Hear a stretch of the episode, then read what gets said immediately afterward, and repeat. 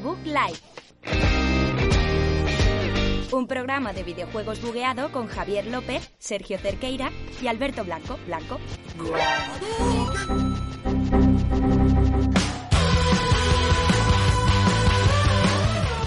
Muy buenas a todos, bienvenidos a un programa más aquí de Book Live, programa número 13. Por primera vez, nunca lo habíamos hecho, estamos haciendo el programa de radio, pero en directo aquí desde Twitch, desde la plataforma que nos encanta. Sergio Cerqueira está a los mandos hoy, es el técnico, es el maquinista de este programa. Hola Sergio, ¿qué tal? ¿Cómo vas? Hola Javi, ¿qué tal? Pues aquí estamos, 13 espectadores ya en directo y listos para comenzar con este debug muy especial porque estamos, como tú decías, en directo en twitch.tv barra debug barra baja live y aquí estoy con la controladora de Jay con una cámara con 12 pantallas, así que empezamos aquí desde la NASA. Y luego está Alberto Blanco, que también ha venido, que, que no está con toda la maquinaria puesta, pero también se trae sus aparatejos. Hola Alberto, ¿qué tal? ¿Qué pasa, Javi? Eh, no tengo toda la maquinaria, pero tengo buenos aparatejos puestos, ¿eh? Porque estoy con el iPhone puesto como cámara, que no sé cómo irá de, de bien el audio con el vídeo, porque tira bastante hardware tanto de PC como de cámara, entonces hay que ir afinando en los directos, pero se ve bastante guay. Va perfecto. Bueno, Y, y ahí estamos, el panorama, que, que lo, di- lo decimos ya, es bastante guay, porque estamos grabando por Discord, Javi y yo nos vemos, pero a Sergio no leemos, vemos la mesa de, de mezcla que está usando en el ordenador para, para poder escuchar las músicas y todo, entonces yo veo a Sergio en el stream como con tres segundos de retraso. está muy Bueno, a bien. ver, pensamos que hemos hecho tantas veces el programa que no nos hace falta ni mirarnos la cara, solo Sergio mirarnos un poco en algunos momentos y... Sí. Pero vamos, que va a estar, va a estar divertido. Es una prueba que estamos haciendo y a lo mejor salen más así. Pero. ¿sabes qué es lo mejor, Javier? Que sí, ojalá salgan más, pero que no es lo principal que estemos en stream. Lo principal hoy es Resident Evil 3 Remake. Este remake que se ha jugado Alberto precisamente en stream también. Pero ¿Cómo, cómo, que cómo, no cómo se- dices? ¿Cómo dices? ¡Eh, wow! Pero bueno, oye, oye, esto sigue siendo un programa de radio. No hagamos esto, por favor, que la gente en iVoox se está cagando nosotros. Empezamos con este programa dedicado a uno de nuestros remakes de una de nuestras sagas favoritas, en el caso de Alberto y, y mío, porque Javi no juega un juego de terror desde cuándo? Desde 1935, Yo ¿no? solo juego en cooperativo, los juegos de terror, ¿vale? O sea, no... ¿Y qué más tenemos, Alberto?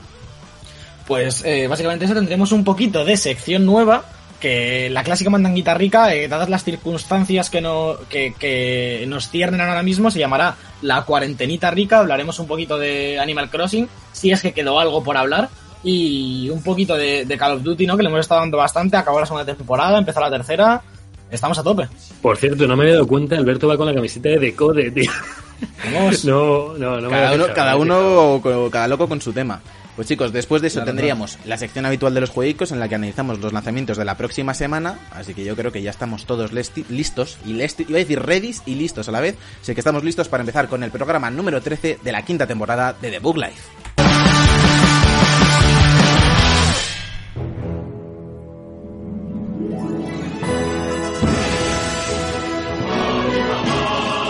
La información.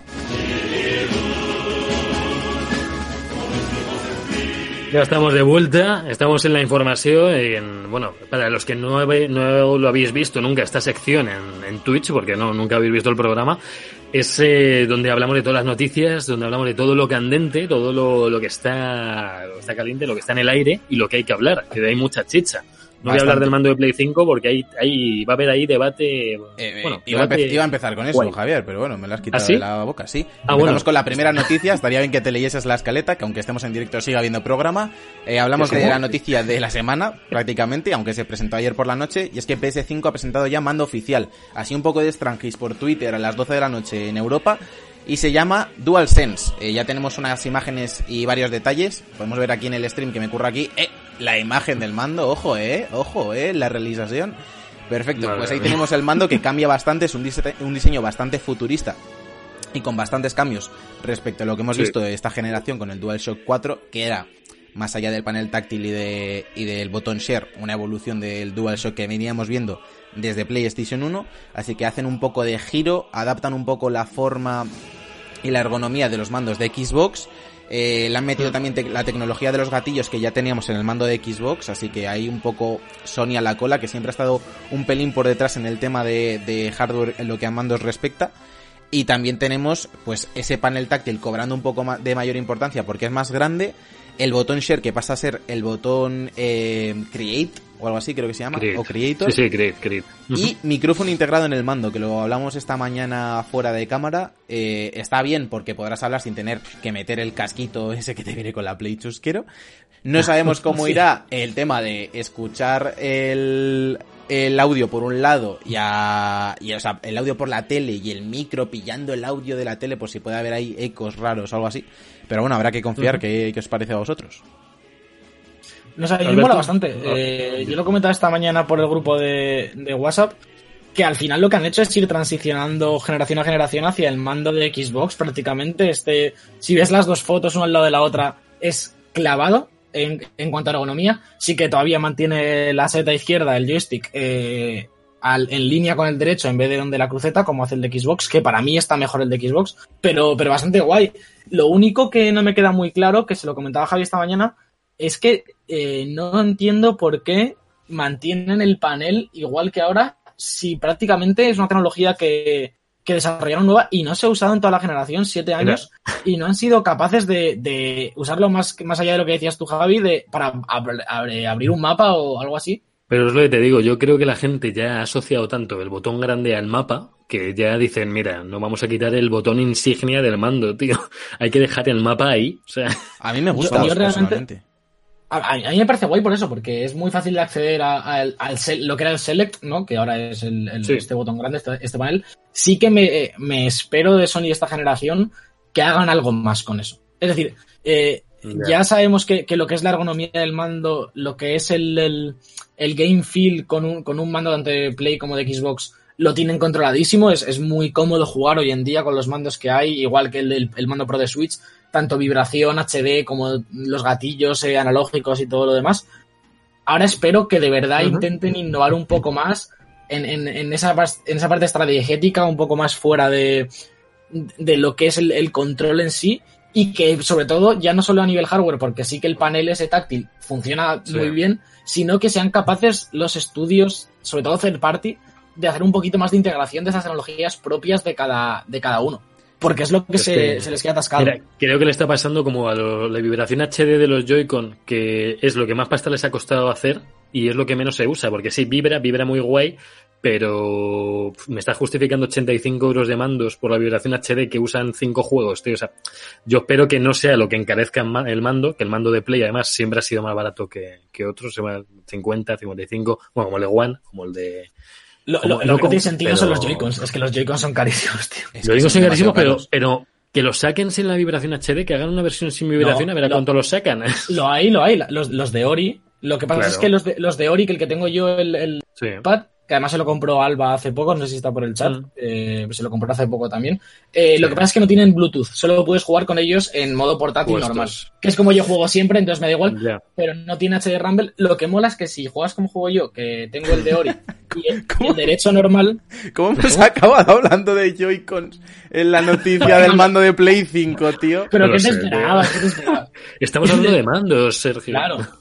La historia Ahora, del mando. joder, ahora, ahora mismo está, eh, puedo cruzar esa final línea y decir, eh, para mando esto y levantarme. ¿eh? No, no, no, Y a no, lo mejor no, es- no, Mira, no. vamos a acabar hablando de, vamos a hablar de ratones ahora mismo. Yo, yo, A lo yo- mejor, yo- tío. yo quería comentar un par de cosas más de, del mando. Que Dale, dale. el tema del LED lo han movido de la parte trasera del mando a como Sí. se asoma por la o sea no se asoma sino que la Mm. luz que emite se asoma por las ranuras que deja el pad, el pad táctil que eso es bastante útil ya hicieron el cambio en, en Mm. la segunda generación del DualShock 4 que tiene una pequeña rayita en el panel táctil para que tú también vieras el color de la luz y lo Sí. cierto es que es bastante útil, sobre todo en juegos a lo mejor que, que depende tu salud de ello y tienes Mm. que mirarlo habitualmente, pues en vez de tener que irte al, al inventario y demás, poder verlo ahí directamente dando un vistazo rápido al mando está bastante bien. Claro. Había, por ejemplo, en Borderlands, cuando cambiabas de arma, como había distintos elementos, estaba el fuego corrosivo eléctrico, te cambiaba el LED entre rojo, azul, verde o, o normal, creo que era. Entonces, bueno, es una chuminada, pero que te mete un poquito más en el videojuego. Te, y eso si lo ves mejor, porque tener el Claro, LED claro. detrás era absurdo, es que nunca Eh, lo miras. o sea, no, es imposible, o sea, no te vas a poner...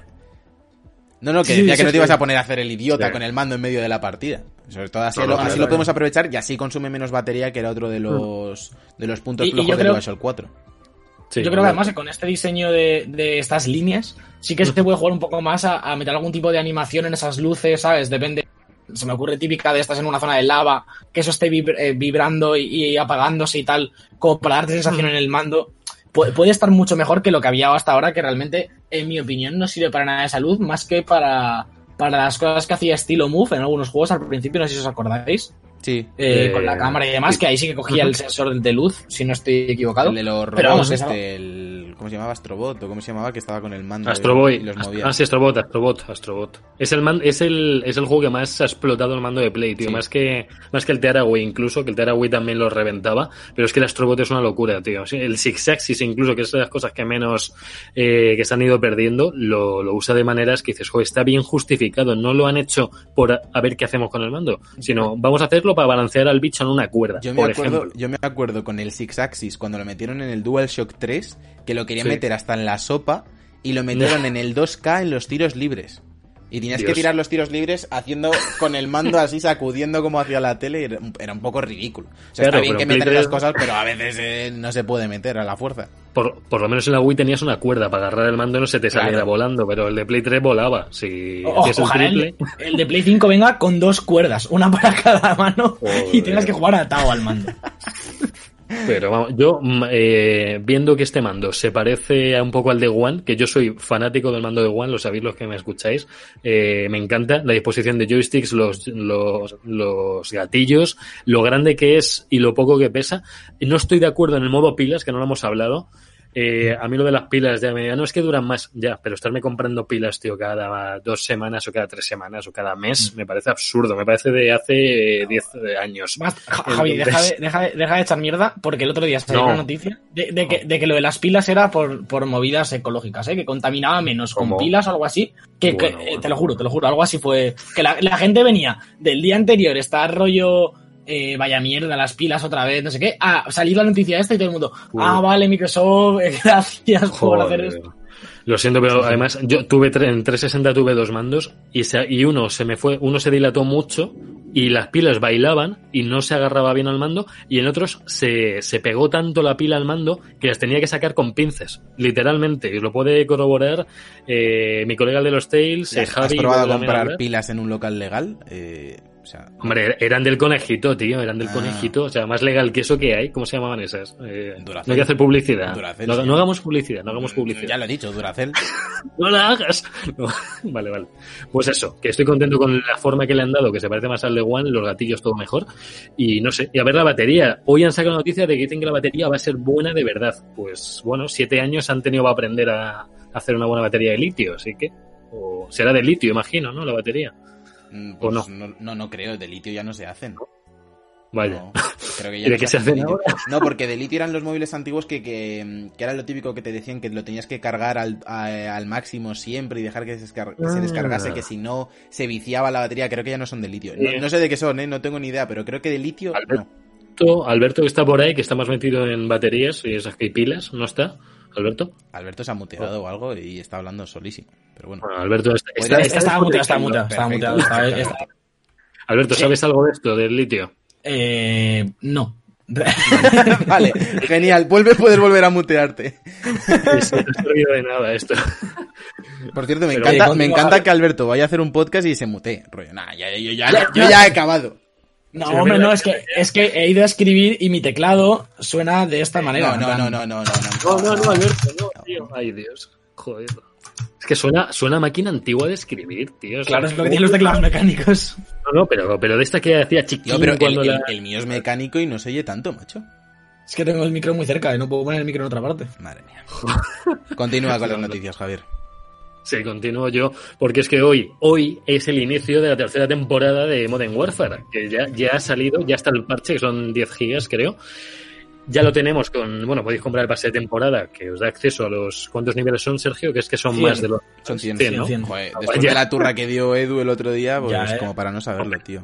Pensaba que eran 150, no sé por qué tenía en la cabeza 150 niveles, tío. No. Bueno, voy a contaros todos los contenidos que nos viene a través de, de este nuevo de este nuevo contenido. Antes de nuevo- nada, Vaya, antes vaya, de vaya. nada, es que, es que hablabas Para, antes de, para, baterías de litio, abrimos tema. Vale, vale, vale, bien, bien. Por favor, antes, antes de nada, hablabas antes de los 11 gigas que me parece, Sí. me parece que no está mal. Lo que está fatal es que te pide liberar 100. 100. Que he Liberar tenido que a tener Willy. 100, 100 gigas libres. He tenido que borrar el NIO, que lo voy a streamear la semana que viene, lo tenía instalado. Lo he tenido que borrar, instalar los 10 gigas del Call of Duty y ahora estoy otra vez instalando el NIO, que le quedan 4 horas. Es que es un desastre, tío. Lo del, lo del Sí, espacio disponible es un desastre, tío. Es un desastre. Que lo arreglen. Co- copiando. Que lo arreglen. Que lo que el copiando desaparezca en la Play 5, por favor. No me la compro. Es que, que- o sea, ¿qué está copiando? ¿Qué está copiando? Que ponga extrayendo o instalando o algo así, Sí. pero copiando. Y no avanza, Copiando. ese porcentaje no avanza. Lo, lo peor es que piensas, digo, vale, está copiando, pero está- entonces si, si juego online, ¿lo ralentizo o no lo No, ralentizo? no Porque deberías, ¿no? copiar. No lo sé. No, no. Claro, es que se supone que no, porque no, es como la propia consola haciendo sus copias, pero no lo sé. Alberto, que no sé si se ha muteado otra vez, a lo mejor nos lo No, no, no, explica. estoy. estoy... Vale, ya, ya tengo este papel. No, no, yo, yo creo que el copiando es básicamente que lo baja comprimido y lo descomprime en, en el disco, por eso te pide más espacio de- del que ocupa realmente, porque tiene que bajarlo, descomprimirlo y borrar el archivo comprimido. Pero lo normal es que te pida el doble, un, un zip o un RAR, un archivo comprimido, te pide el doble de Sí. espacio, más o menos. Pero que te pida casi 10 veces más de lo que ocupa la actualización, es que es absurdo. tío. Es un, es un mal hecho, ¿no? Es un Y, fofo. y- y una vez más, me meto en el tema que hemos hablado varias, varias veces en el podcast, en las últimas semanas, de que el tera de memoria que van a traer Play 5 y, y Xbox Series X se me va a quedar corto otra vez.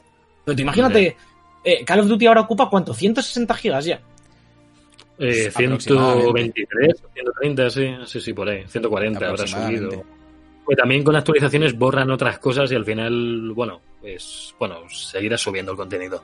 Porque esta música, Sergio, ¿de qué es? Que es que es muy japonesa, Sí, tío. mira, la Mola. escuchamos aquí un poquito. A ver, a ver, a ver. Tir- tirando de realización en directo, es increíble esto. Vaya, Salve Satán, tío. me Salve recuerda, me recuerda a Ghost of Tsushima, aunque no ha salido, pero me recuerda. No, es un, es un fondo de algún videojuego Vale. aleatorio. Voy, voy al, voy, voy al Nos, nos contenido. comenta, nos comenta Guille en el chat que parece ser que han prohibido que haya más de un RPG por equipo en la tercera temporada por algún motivo. Se han quejado, no ha habido No sé fuertes quejas en varias partidas consecutivas. Luego, fi- al final de, al final de las noticias, vamos a hacer un mini inciso contestando a los pesados del chat. José Luis Rosillo, no es tu cumpleaños, lo sabemos, cállate, seguimos, venga. No, pero es que esto es, esto es porque ayer estuvimos jugando y Ya, nos metimos en un streaming de un señor que estaba haciendo el DJ en Instagram y estuvimos en yo una hora intentando que, nos, que felicitase al Yoye y no le felicitó. Si lo, si lo ha puesto en todas sus redes sociales, Facebook. Bueno, voy yo, ya voy a voy al contenido ya de la noticia porque nos, nos encanta irnos a otras cosas, porque hablamos de Joy-Con y, de, y de gente de Twitch, que es la que nos está ahí dando apoyo, brindando todo su, todas sus ganas, toda su visión en esta cuarentena. Llegamos a lo que ya viene en el, pase de, o sea, no el pase de temporada, lo que viene en la actualización del pase 3, lo que ya está eh, para jugar. Nuevo mapa, Talsic Backlot, que yo ahora mismo no sé de dónde es, eh, no, no me lo sé de memoria. Nuevo mapa también, Jove, que es Soumil. También tenemos eh, otro mapa, Anilla Incursión. Eh, nuevo modo de Warzone para cuatro jugadores. El o sea, mapa- ese el- jugador lo de incursiones porque han metido lo de la incursión en el mapa de Anilla que ya estaba. Mm, Vale. Perfecto. Bueno, Eh, para- pues- Leerse las noticias de la escaleta, no, tampoco, ¿no? Estoy enumerando. Luego ya los, los oyentes que, que, que hagan. Pero por, que por calculen. lo menos enume- enumera bien. Enumerado según está numerado aquí. Según ha numerado el hombre de Infinity War. Hombre. Hombre. Hombre, hombre ya. El nuevo modo, el nuevo modo para cuatro jugadores, para ese cuarto jugador que siempre se queda en el banquillo, que puede ser Educono, ¿Eres tú? No, no, no, eres tú, Javier. Te lo decimos así, eres Sí, tú. Eres tú. Yo estoy siempre en el 8 contra 8, o 6 contra 6, o lo sentimos, eres tú. Un nuevo operador. Ya tenemos un operador, no sé si de cámara o sea, de, o de vídeo de qué, pero hay un nuevo operador también para conseguir. Dos nuevas armas, la SKS y la Reneti. Eh, Sergio se sabe los modelos y me puede decir qué son cada una. Sí, bueno, estamos hablando de dos armas de calibre 35. Mm, Calibre 35, eh, eh, que, que Sigue, sigue, sigue, no te atasques, no te atasques ahí. Está atascado, está atascado. Nuevas skins para vehículos, luego no recuperas la información. Y luego durante la temporada van a llegar los operadores Ronin, que suena súper japonés, tío, o sea que va acorde con esta musicote, y Ixra, que no suena nada japonés y casi no lo sé pronunciar. Luego van a llegar mapa- eh, nuevos mapas como Hard Hat, que viene de Modern Warfare 3, que esta sí me acuerdo porque lo jugué a saco. Luego el mapa Isle 9, o Isle, o que no sé de dónde es. ahora Isle mismo, ¿no? 9. ¿Cómo? Isle 9. Isle 9. Isle y la, y la S. Isle 9. Es que la S no se dice, es como Island. Ah, como Claro, es, como, es como Django. Claro. Eh. Claro, pero Island ya va con un va sin A, entonces eh, va con la I directamente. Claro, entonces no, es como, no se dice Ah, Island, no digas Dead Island ¿Quién dice de Disney? o Dead Island, porque eso sería Vale. que en Islandia ha salido demasiado. Vale, vale, vale, vale, vale. Sigo. Coronavirus mal en Islandia. Durante la nueva temporada va a llegar un arma adicional que todavía no sabemos cuál es y nuevas personalizaciones que tampoco se saben. También va a llegar el modo a Warzone, va a llegar el modo mirillas que puedo que puede ser un modo francotirador o porque no, no lo sé. No, yo por ese nombre sería modo de francos ahí todos eh, Pues puede quietos. Y luego es un modelo de arma- Boyers. y luego armas dispersas que es el propio juego. Entonces no sé por qué le han puesto un nombre así. Armas dispersas es en el propio Warzone. Ese será como, eh, que salen eh, armas en el mapa, ¿no? Saldrás to- saldrán todos con las pistolas. Será, será rollo como alguno que hay en Counter, ¿no? De que sale un arma ahí y la coges. Juego de armas, o a lo mejor. Juego de armas Me- lo van a me meter. faltan- Lo van a meter, ¿eh? Lo han ¿Sí? dicho. Sí. Vamos, vamos. Me faltan, te lo voy a decir justo ahora, que me faltan esos modos guays que sobre todo estaban en Black Ops. Estilo modo de juego de armas, el, del- el del cuchillo y todo el eso. de- el de- el de una, con una bala basta, tío. Ese era la leche. Oh, y sí, sí, sí. Ese Que, además, cuando matabas a uno, cuando matabas a uno te recargaba otra, ¿no? Sí. Sí. Qué y bueno, por cierto, bueno. el modo juego eh, de guerra, este del juego de guerra, yo lo he jugado en el Modern Warfare eh, hace dos semanas o por ahí. No El juego de armas. Sí, sí, sí, el de ir cambiando según matas. Rebota, Eh, rebota. Nos dice Edu también, que está muy guay. Hostia, re- rebota, rebota era la leche.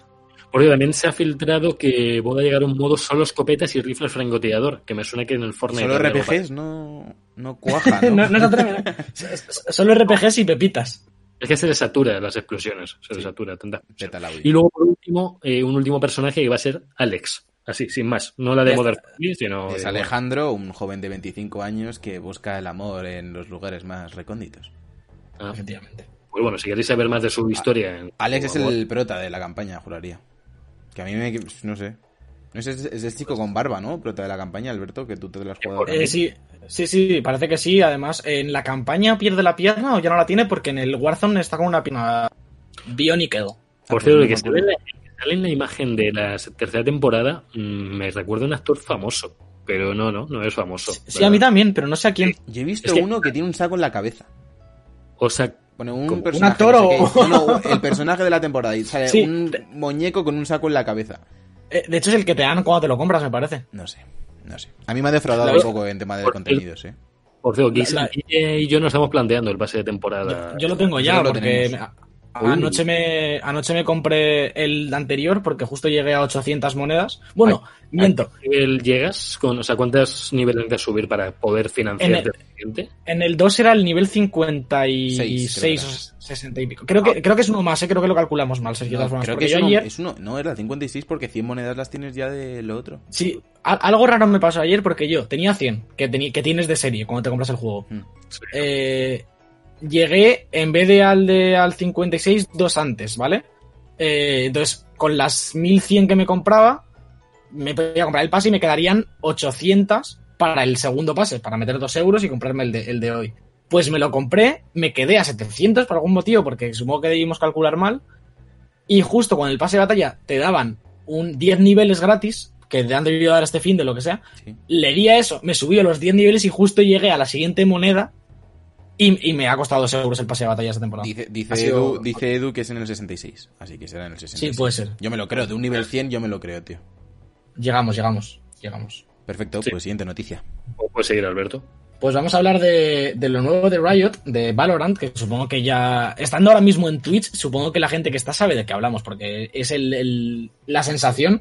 Y es que ayer, eh, día 7, inició la beta cerrada de Valorant con una de las estrategias eh, que ya usa Riot en el de, en el de cartas, en el Legends of Runeterra, que es eh, gestionar las claves de beta por medio de, de lo que llaman drops en Twitch, que es que tú te tienes que registrar con tu cuenta de Riot Games Riot Games. eh, a- lo- la linkas a, a Valorant, digamos, a, a la petición de la beta, y luego tienes que enlazarla a la cuenta de Twitch y ver streamings de Twitch de gente que tenga los drops activados, que son streamers, entre comillas, oficiales de, de, de Riot, pues Ibai, por ejemplo, Alex el Capo en España, por, por poner ejemplos. Y entonces tú, por, por tiempo que estés viendo el streaming, te puede caer en el chat a, ti- a ti mismo Pero- solo una, una clave de la beta. Pero que es muy aleatorio. Que hay gente que está Es muy aleatorio. 12 horas viendo el stream, no le toca nada, se mete una persona random y a los 10 minutos le cae.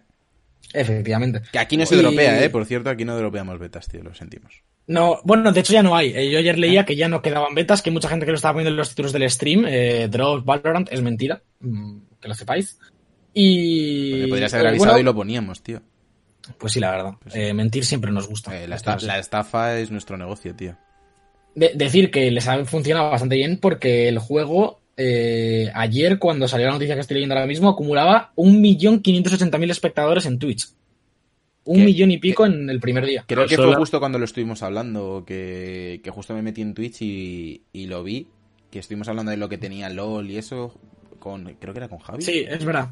Sí, ayer, ayer, cuando estábamos Sí, preparando el Es una locura, es una locura, pero también tiene sentido porque están todos los streamers tochos haciéndolo el, el mismo juego. Habrá que ver Y, y- cómo se mantiene en el tiempo, que seguro que lo hace bien porque lo lleva Riot y de esto sabe un poco. y que ya tenemos, ya lo, que, lo que dices, ya tenemos eh, controlados a Riot y, y sus juegos normalmente son los algunos de los que más eh, eh, visitas tienen en Twitch, tanto el LOL como tal, como el TFT tiene un montón de gente en directo, siendo un juego mucho, mucho menos espectacular, el TFT, que al final es, es un autochess. Eh, pero este Valorant parece que va por la misma, por el mismo camino. Recordamos que saldrá en verano de 2020. Y no sé, ¿habéis visto algo? Yo es que todavía no he visto, no me ha dado tiempo a ver nada. Yo sí he estado No. viendo un poco de, de algún amigo que lo tiene y ha estado haciendo algún stream eh, y está bastante bien. Lo cierto es que no se parece tanto a Counter como parecía al principio. Sí un poco el feeling y, y el aspecto estético, pero luego con casi todas las armas se puede apuntar. El mapa está siempre lleno de habilidades de personajes, de las bolas estas que no se ve nada adentro, que es como un remolino, de unas bombas que tiras y van como ellas andando solo a la mitad. Entonces, hasta que no lo probemos no podemos juzgarlo, pero tiene buena pinta y parece que es más diferente de, que, de Counter que lo que parecía en un principio. Lo, lo que estuve leyendo es que era de, medio segundo muerte, o sea que, que va muy rápido, Claro. es como el counter en eso, es súper, súper rápido, o sea que no, muy táctico imagino, las habilidades le darán un puntillo más ahí de, de entretenimiento. Yo, yo personalmente no creo que entre porque lo veo demasiado Counter Strike y es un mundillo muy, no sé. Y que no tiene muy- PC, Javier. Eso también. Bueno, tengo un Mac que no es un PC, lo sé, pero... De Eh, habla- no. Hablando de, de- de plataformas, eh, y la hemos de noticia que tenía preparada, y es que eh, sabemos que hay rumores de todos estos juegos nuevos de, de Riot eh, llegando a, a plataformas móviles. Eh, hemos recibido el TFT hace muy poquitas semanas, eh, creo que una de hecho, o dos. Eh, sabemos que el de cartas va a llegar dentro de muy poco, el, el LOL para móvil también llegará. Y este Valorant, eh, dice Riot que no descartan eh, la, la posibilidad, eh, estamos abiertos a explorar nuevas oportunidades entre otras plataformas, eh, pero ahora tenemos la mira puesta en PC, es decir, están, recordemos que el juego ni siquiera ha salido, de momento es exclusivo de PC, eh, que es donde ellos, pues entiendo que tienen su gran base de jugadores, la del counter también, y donde van a estar más seguros, y dentro de poquito yo creo que, pues, a lo mejor un año después del lanzamiento lo podremos empezar a ver en consolas, eh, si yo tengo que apostar, creo que sí que saldrá en consolas este Valorant en algún punto, eh, y más viendo Overwatch, por ejemplo, que ha funcionado bastante bien, eh, la comunidad se ha mantenido bien y demás. Y en móviles, pues eh, hay cosillas que pueden apuntar a que salga, como los gráficos, por ejemplo, son bastante pobres eh, eh, con respecto a lo que podría ser un juego de este estilo. Y aquí hay dos opciones. Uno, que lo han hecho adaptándose a los peores PCs, que incluso podrían haber tirado un poquito más para arriba. O dos, que, que más adelante pueda llegar a, a móviles en algún punto. Bueno, veremos, veremos a ver. Vale, pues nada, seguimos con la siguiente noticia. En este caso son juegos gratis que nos interesan a todos. La sección de los Sí. chollitos me ha adueñado de ella. Es que al final tiene, que haber una sección de chollitos. Sí, pero Sergio, son juegos gratis, con, con mucha comilla, ¿vale? Sí, sí, gratis. No Vamos con, los de vamos con los de PlayStation Plus. En PlayStation Plus este mes dan Death Rally 2.0, la, eh, la actualización de ese Death Rally que salió en un principio en Early Access y que funcionó bastante bien, pues la segunda entrega.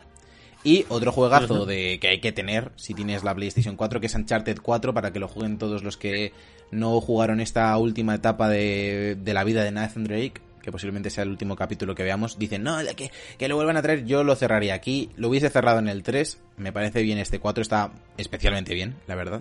Posiblemente Es el mejor. bueno para mí. con el 2. Para mí, el segundo mejor, creo que objetivamente es el mejor. En mi corazón, el 2 está por delante siempre. Pero bueno, eh, ahí lo tenemos para todos los que no lo hayáis jugado. Eh, luego tenemos Frame que es un es el típico juego que regalan con el Plus que es indie, desarrollado aquí en España, supongo que por uno de los estudios de PlayStation Talents, son Fluxar Studios. No sé si son de los Talents, pero bueno, estudio español, así que también lo podéis descargar.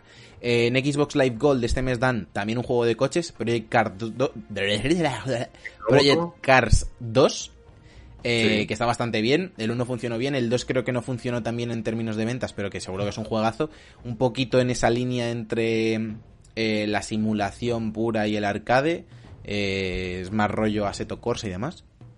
Luego tenemos Knights of, Knights of Pen and Paper Bundle, que es un así un conglomerado de juegos indies un poco antiguos de rol, así que seguro que, que a la gente que le gusta el género está bastante contenta. Y luego Fable Anniversary, que es una de las franquicias que tiene por ahí eh, Microsoft un poco abandonadas porque tenía que haber habido ya algún Fable y se ha parado todo. Pero bueno, podemos Mm. jugar este Anniversary. Y a Toybox Turbos, que es otro indie, un poco siguiendo la, la estela que comentábamos antes con Sony.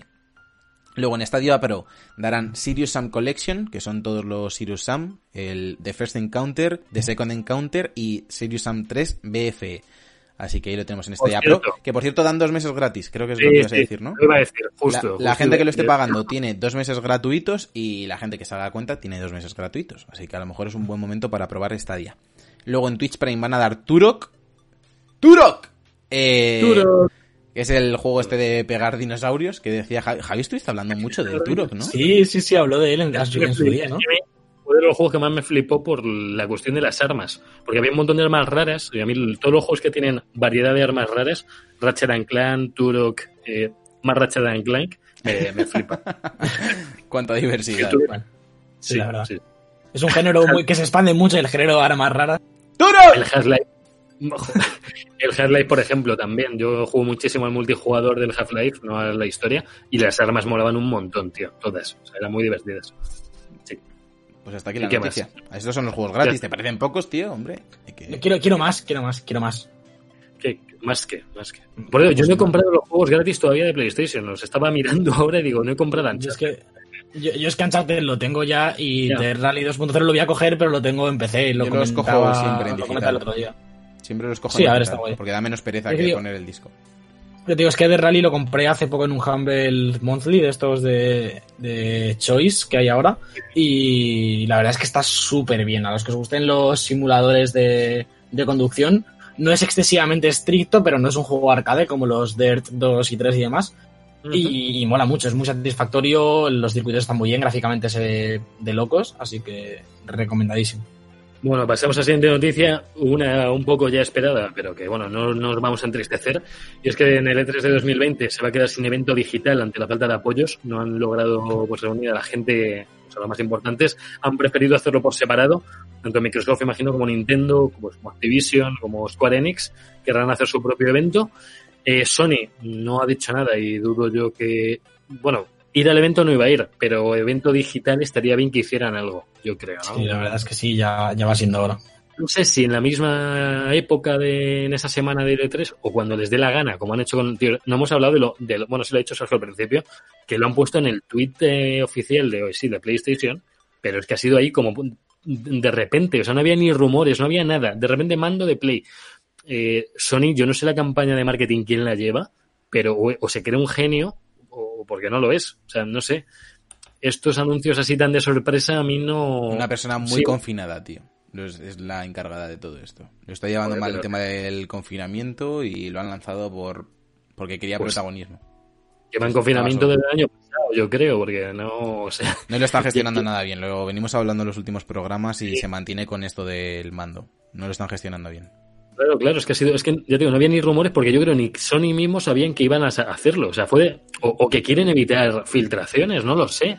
O sea, eh, esto no se ha filtrado por lo menos. Pues mira, No sé. no sé. Es que Aparte, viéndolo, porque- de, viéndolo del E3 también, pues es que no, no sé. Parece que Yo va a que- cambiar todo mucho. Antes de junio deberían presentar, o en junio deberían presentar la consola. Si es que la pueden, si es que la tienen ya. Es que montada. tal y como está la situación, ¿qué haces? ¿La anuncias con una fecha que no sabes si vas a poder cumplir? Eh, ¿Te esperas a presentarla y de repente puedes cumplir la fecha que tenías pensada y la tienes que retrasar por no haber anunciado antes la fecha? Eh, no sé. Es posible que, la- que el anuncio se esté retrasando también por lo que está pasando. Claro. Vale que Xbox la, Xbox la sacó justo antes, eh, de- no sé si en febrero fue, en enero, en Es que no enero. se sabe tampoco si va a llegar, porque está habiendo, por ejemplo, ahora mismo problemas de, mm, de distribución con la Switch. En algunos Joder. países no hay Switch, porque la gente está comprándola eh, bastante. Se- ha subido un Sí. montón el consumo de videojuegos, hay mucha gente pidiendo Switch. Y hay problemas con la distribución. Entonces, como no sabemos realmente si vamos a salir de esta ahora, si realmente lo que vemos de China no va a llegar aquí o mm, no va a pasar muchísimo más adelante, si va a haber un rebrote. Uy, Javier, qué grande te has puesto, madrecita mía. ¿Qué pasa? Se ha ido, se ha ido Alberto y te has puesto enorme. Eh, y entonces no lo sabemos, no lo sabemos. Habrá que esperar. Mm, Microsoft dijo ya hace poco que, que sí, que ellos iban a estar ahí a finales de año, que daba igual el coronavirus, daba igual todo. Es que no sé si eso es lógico decirlo o no, pero es que si no se fabrica la consola no se puede distribuir. Ya. Yo sé que, y si, y si se hacen, van a distribuirse pocas, yo creo. Ya. O sea, si logran hacer unas cuantas, van a ser para los privilegiados que la reservaran antes de que supieran que iba a existir la consola. Porque va, yo espero, espero no encontrarme en CEX una consola a 700 euros, que ya me lo, ya me lo huelo. Pero no sé, no sé. Vamos a ver qué pasa, pero bueno, el evento de momento eso no va a tener el evento digital propio de E3 con el nombre de E3, pero cada cual. Esto es la muerte del E3 realmente. Porque si se queda en una, eh, se iba a quedar en una- un conjunto de conferencias por separado, pero que no, que podías asistir y la prensa podía ir, pero Sony no va y Microsoft lo hace fuera y Nintendo lo hace en un direct. Si ahora ya encima dicen que no va a haber un stream oficial y se ha cancelado el evento, pues nada, Alberto se le ha caído el internet, por cierto. Así que no vamos pasa a... nada, Sí, nadie lo nota. sí. Ahora, ahora, Seguimos con, seguimos con las noticias. Me adueño de esta que le tocaba a Alberto. Hay acabo nuevas... de ver mi cara. He visto mi careto en, en dos. Sí, sí, estás tú, Javier López, muy grande, y luego Alberto Blanco es una estantería, que... o hará tu brazo, por ejemplo. Perfecto. Uf, Precioso. José, Voy a seguir con las noticias, Javier, no me boicotes. Eh, tenemos nuevas pistas sobre Resident Evil 8. Uy, qué, qué inglés, ¿no? De repente. Resident Evil 8, eh, la octava entrega de la saga numerada de Resident Evil, no es la octava entrega de la saga, porque hay que si el 0, que si el Code Verónica, que si el de la Game Boy Advance, que si un remake del remaster. Entonces, vamos a hablar del 8, la continuación directa del 7, que dio un giro también dentro de la, de la saga con el tema de la primera persona y, y todo esto. Y se rumorea que dentro de este juego se va a o sea, la historia del juego se va a desarrollar en Europa, que Chris Redfield va a tener un papel bastante importante, este Chris Redfield que ya vimos en el 7 y en el DLC eh, dedicado a él, el de Nota Hero, eh, que sería bastante potente de cara a los fans que, que se saltaron el 7 para que vuelvan, porque el 7 recordamos que lo protagonizaba Ethan Winters, que no es un personaje principal de la, de la saga hasta entonces. Así Pues Se que- me cae el internet y me quitáis la noticia. Hombre, no, Sí, si te parece, hacemos un minuto de silencio por tu internet. Joder. Habría estado bien, estado ¿Qui- bien. ¿Quieres seguirla tú? Venga, síguela. No, no, acábala, acábala, Ah, vale, acábala vale. ya. Pues eso, que también veremos a Ethan Winters, el protagonista del 7 en esta octava entrega, que habrá hombres lobo, que habrá una bruja, que no sabemos cómo va a funcionar, si el- va a ser tema invoca zombies o algo así, pero bueno, que tiene bastante buena pinta. Esto se ha filtrado en una de las páginas dedicadas de, mm, de Resident Evil, uno de estos foros que se llama, pues yo que sé, residentevilwiki.net o algo así, y tienen la conexión, el server en Azerbaiyán. Y me lo estuve mirando a fondo y está bastante bien. Además, eh, otra de las noticias que no está aquí, pero la comento rápidamente, es que Capcom Asia lanzó hace poco una encuesta para todos los usuarios que podían contestar si les gustaría, yo la he hecho haciéndome pasar por un tailandés, eh, así soy yo, eh, si les gustaría que hubiese más eh, entregas de remakes. Así que posiblemente en un futuro podamos ver o el 0 o el Code Verónica o el 1 que siguen Por por ahí sin tener un remake tocho, tocho, tocho en, en nueva generación. Quién sabe si en Play 5. Me parece lo mejor que han conseguido con el nombre y el 8 en el. Si se hace, Es, si es, es un- lo mejor, tío. es lo mejor del juego. O sea, ya no sé cómo va a salir si en primera persona o en tercera, pero lo del Village con el V111. Es- mira, es- y- no, sé si, No sé si lo habéis dicho, pero esto ya lo hizo el 7 en, con el Evil. A lo de- mejor es un poco casposo, ¿eh? Yo es que estoy entre la barrera de jajaja y el casposismo máximo, tío. Es que no Además, ya sientan precedentes, ya, ya sientan precedentes para tener que poner un título con IX. Ya. Hombre, y se- Claro, tiene que algo en Evil X. X. y- ¿Qué pones? X. Xteria. Xteria. Resident Evil Xteria. No sé. Que Village me suena un poco a mapa de Modern Warfare. La verdad es que el nombre tampoco. O, o- o a la aldea del Resident 5, esta del principio, no sé. No... Es cierto, es cierto lo que comenta también eh, Kiko aquí en el chat, que eh, se, se rumorea también que este 8 es una evolución del proyecto que iba a ser Revelations 3, pero es que mm, a mí ahora mismo me, me, me cuesta desconfiar de Capcom con esta franquicia. Lo están haciendo bien con el tema de los remakes, en mi opinión. Ahora lo hablaremos en profundidad en el juego de la semana. Y es que el 7 está muy bien. Puede sonar raro lo del tema de los hombres lobo, pero a mí también me sonaba raro eh, los muñecos estos de Euroboros líquido que había por la casa en el 7 y luego funciona. Lo cierto es que que no sea el zombie tradicional funciona. Sobre todo en, esta, en este tema de, de primera persona. A mí, a mí A- personalmente a mí me me- gusta. Me gusta bastante que, que estén cambiando un poco las ambientaciones y sigan manteniendo 100% la esencia de, de Resident Evil como tal. El 7, la verdad es que se aleja bastante de lo que es la, la estructura de un. o la historia o el lore de los Resident Evil clásicos y aún así funciona que flipas el tema de la casa, la familia. A mí es el Resident Evil que más miedo me ha dado como tal y más tensión me ha mantenido. Hombre, lo que está haciendo bien Resident es transformarse un poco, no, no en ser. O sea, cuando llegaron a Resident Evil 6, que ya era el 4 fue genial, el 5 estuvo muy bien, el 6 ya empezó a. El a 5 tiene muchísimas críticas, Javi. A ti te gustaría y a nosotros nos gusta porque nos lo pasamos en cooperativo y tenemos buenos recuerdos, pero el 5 fue muy criticado. Porque ya Sí, era un shooter. Sí, fue un shooter, pero todavía no era el 6. O sea, el 6 No, no, ya el fue. 6 el- fue eh, la Es un despropósito. Sí, sí. Pero bueno, eh, Yo lo digo, el cooperativo me parece de los mejores que he jugado nunca. Está cooperativo, A, a mí a nosotros también nos gustó el 5, así que no te podemos contradecir en esto. Eh, lo que sí es cierto, lo que dice Kiko, que desconfía del tema de hombres lobo y la bruja, puede ser. Mm. O sea, puede ser que salga mal, pero es que viniendo del 7 hay que darles un voto de confianza. No, no han hecho nada mal para que desconfiemos del giro que quieran dar a la franquicia. Por lo menos se la están jugando un bastante.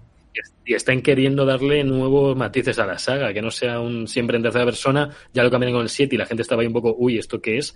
Y en este, si siguen en primera persona, pues bien, o, o en tercera, lo que hagan, pero le han sabido dar otra vuelta a Resident y no seguimos con los mismos personajes, ni yo qué sé. Javi, si te parece bien, Hola. dejamos aquí el tema, lo aparcamos 30 segunditos y lo profundizamos en él ya con este Resident Evil 3 Remake, que será el juego de la semana.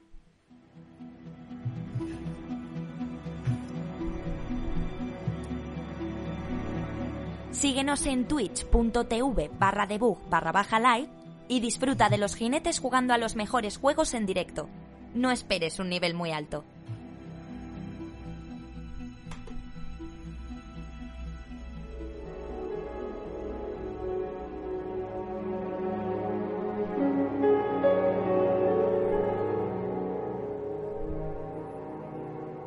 El juego de la semana.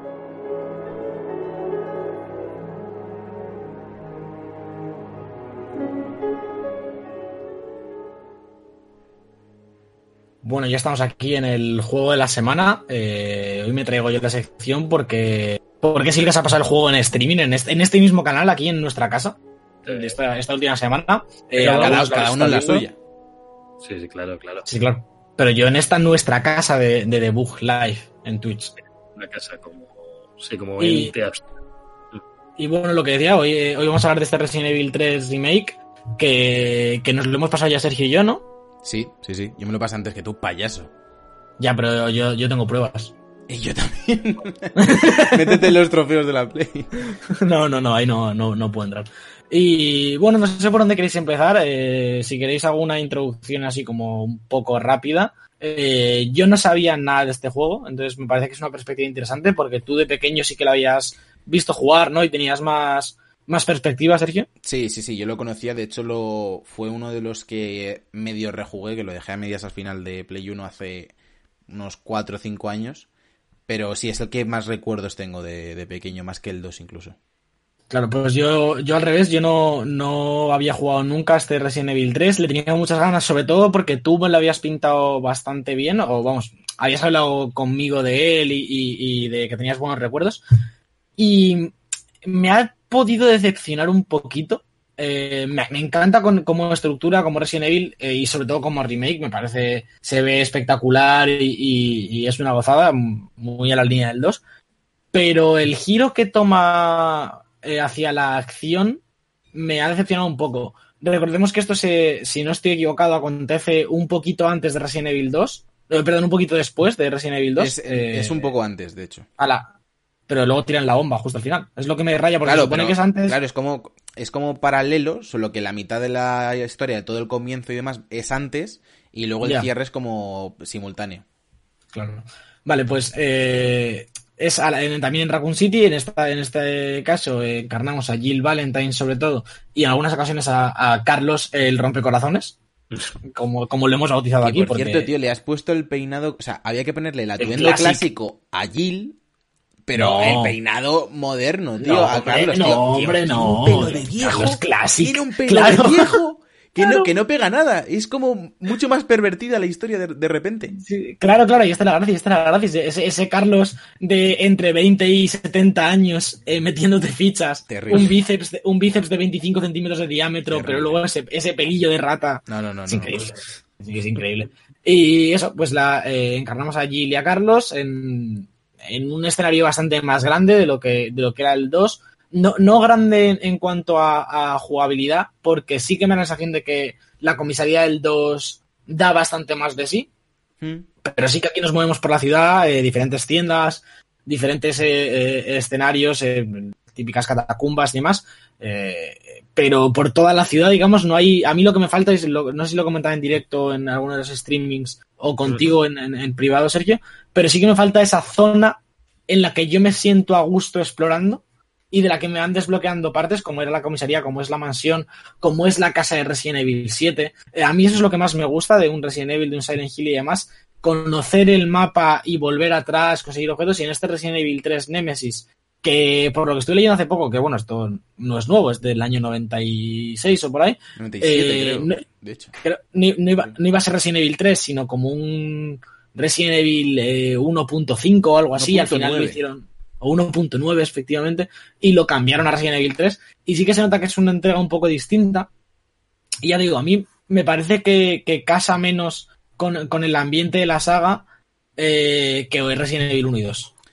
A, mí en lo que comentas, sí es cierto que al ser, o sea, es la tercera entrega, es cuando empieza a notarse un, un poco la fatiga de- del formato y demás en, el- en su momento, pero siguiendo esta, mm, este ritmo que lleva Capcom con el remake del 2 y ahora sacar el del 3 así del, del tirón, a mí me ha gustado, yo te diría que casi más que el 2. No sé si es un poco motivado por el, por el cariño que le tengo, pero me gusta más justo lo que a ti no te gusta. Me gusta más el tener una variedad de escenarios un poco mayor.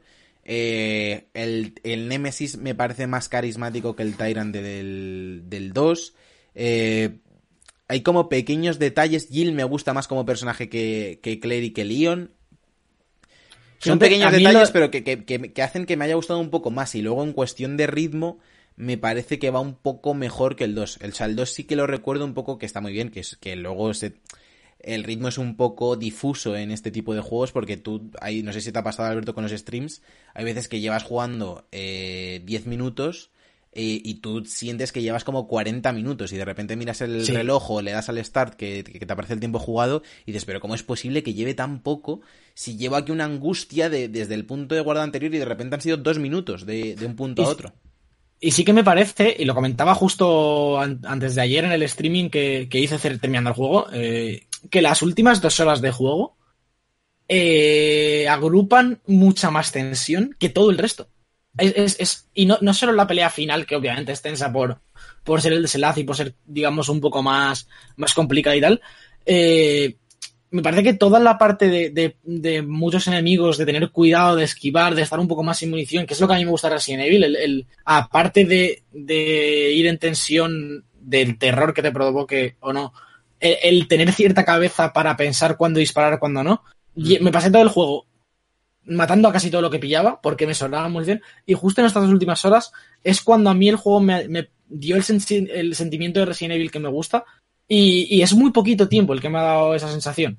He, he pasado mucho más tiempo huyendo del Nemesis por ahí que, que realmente haciendo lo que me gusta en Resident Evil. Y me parece guay todo el Nemesis, las peleas molan, el personaje es más carismático que, que Mr. X, eh, desde luego. Pero. Pero me parecen un poco casposas las secciones de huida, por ejemplo. Como que no. A mí me gustan muchísimo, tío. A mí me da la sensación de que, de que se nota que no está hecho para eso el juego. A ver, la mayoría de secciones de huida son o cinemáticas o un cambio de plano que se pone y, y son 50 metros. Pero a mí me parece que, o sea, me parece que lo que, que aportan más que quitan esas secciones de huida. O sea, Mm. que de repente en, en una huida del Nemesis haya un segundo de Quick Time Event, porque, por cierto, no hay casi Quick Time Events, ¿vale? No, es- no Es que hay muchos. Pero a mí me aporta bastante más que una huida eh, con el mando, por así decirlo, porque se siente muy tosco el juego a propósito para, para que dé esa sensación de survival horror de no puedes ir aquí a sprint y eh, esquivando zombies como el Dead Rising, porque si no, no crea ninguna angustia el juego. Y a mí Claro, que sí. tenga esos momentos de repente de sí, esto es o sea, una vida más dinámica, más estate atento por si pasa algo y tienes que mover el joystick para adelante o alguna movida así, a mí es que me gustan. O sea, sé que yo soy defensor, entre comillas, de los Quick Time Events cuando se hacen con control y mesura.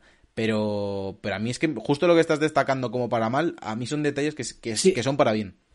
Quiero decir, a a nivel teórico, me gusta que cómo lo propone y me gusta que, que, que estén esas partes de acción porque sí, le dan mucha vida, le dan, le dan tensión, pero a nivel técnico me parece que no funcionan por eso, porque me da mucha sensación de que me empieza a perseguir el Némesis, de repente me da con el látigo sin, sin yo poder hacer nada porque lo tira y, y- y no me da tiempo a huir, eh, te salta adelante y el control que tiene no es tan fino como para que lo puedas esquivar bien.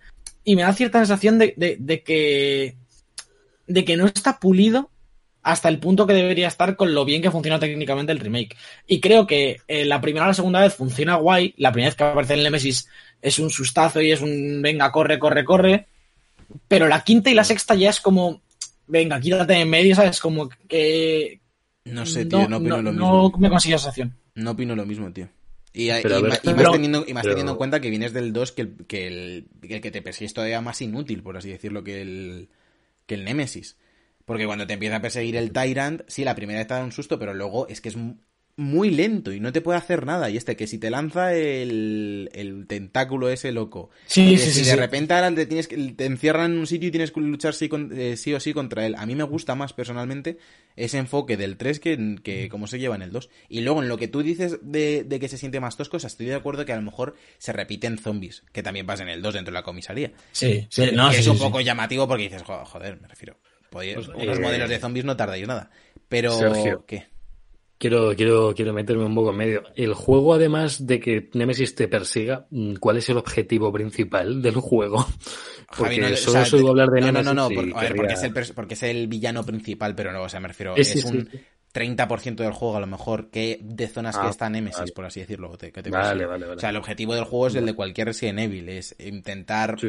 abrirte paso primero por la ciudad eh, con un objetivo, en este caso es activar el tren y demás para poder irte, y luego por el desenlace de la historia acabas que si entras en el laboratorio de Umbrella y primero pasas por las por unas alcantarillas y todo eso. O sea, el objetivo del juego es, por así decirlo, escapar de Raccoon City.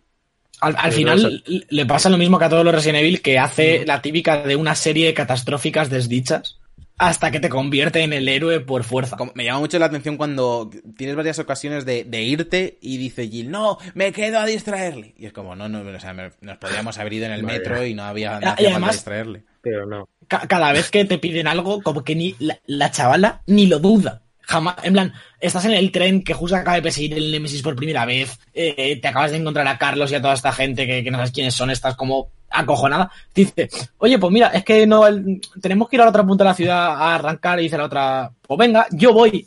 ¿Sabes? Como, Sí. ¿por- ¿por qué no? Eh, os iba a decir otra cosa y se me ha ido. Y... Ah, se me ha ido. Luego os la, luego os la comento. Yo Luego quería comentar un poco por encima Sí.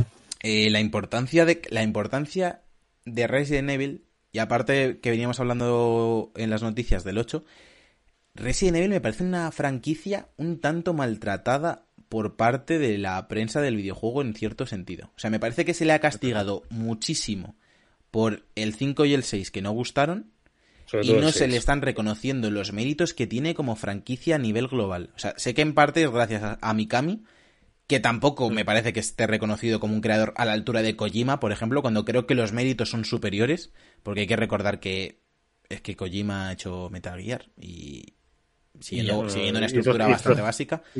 Hizo Zone of the también. Sí, pero bueno, es más anecdótico. Pero es que Mikami ha creado el survival horror y ha creado el third person shooter moderno prácticamente. Mm, de cero, o sea, se ha inventado esas dos cosas que hoy en día, lo, eh, bueno, eh, Play 1 eh, luego estaba plagado de survival horrors, Silent Hill vive de una fórmula que ni siquiera inventaron, inventaron ellos, y luego tenemos el tema de, de, de, Resident Evil 4, que cogió el tío después de que viera que se estaba atascando todo y que se estaba haciendo todo el rato el mismo juego, que es lo que se le puede criticar al 3 antiguo, y cogió y dijo, no, cambiamos la fórmula, hubo mil movidas y el tío sacó adelante Resident Evil 4 y para mí cambió la forma del videojuego. Y ahora parece que venimos de, o sea, cuando pasó el 5 y el 6 era como, no, es que ya solo hacen eh, shooters de no sé qué, eh, las películas son un truño y, la gente lo tiene ahí como presente, pero luego a nivel de relevancia fuera del videojuego hay pocas franquicias que resuenen tanto a gente que no ha cogido un mando en su vida como Resident Evil. Y creo que no se le reconoce. Por cierto, un momento, Alberto, quiero comentar un momento todas las notas en Metacritic sobre los tres, eh, sobre Resident 5 y 6, porque los ponéis al mismo nivel y no sé por qué.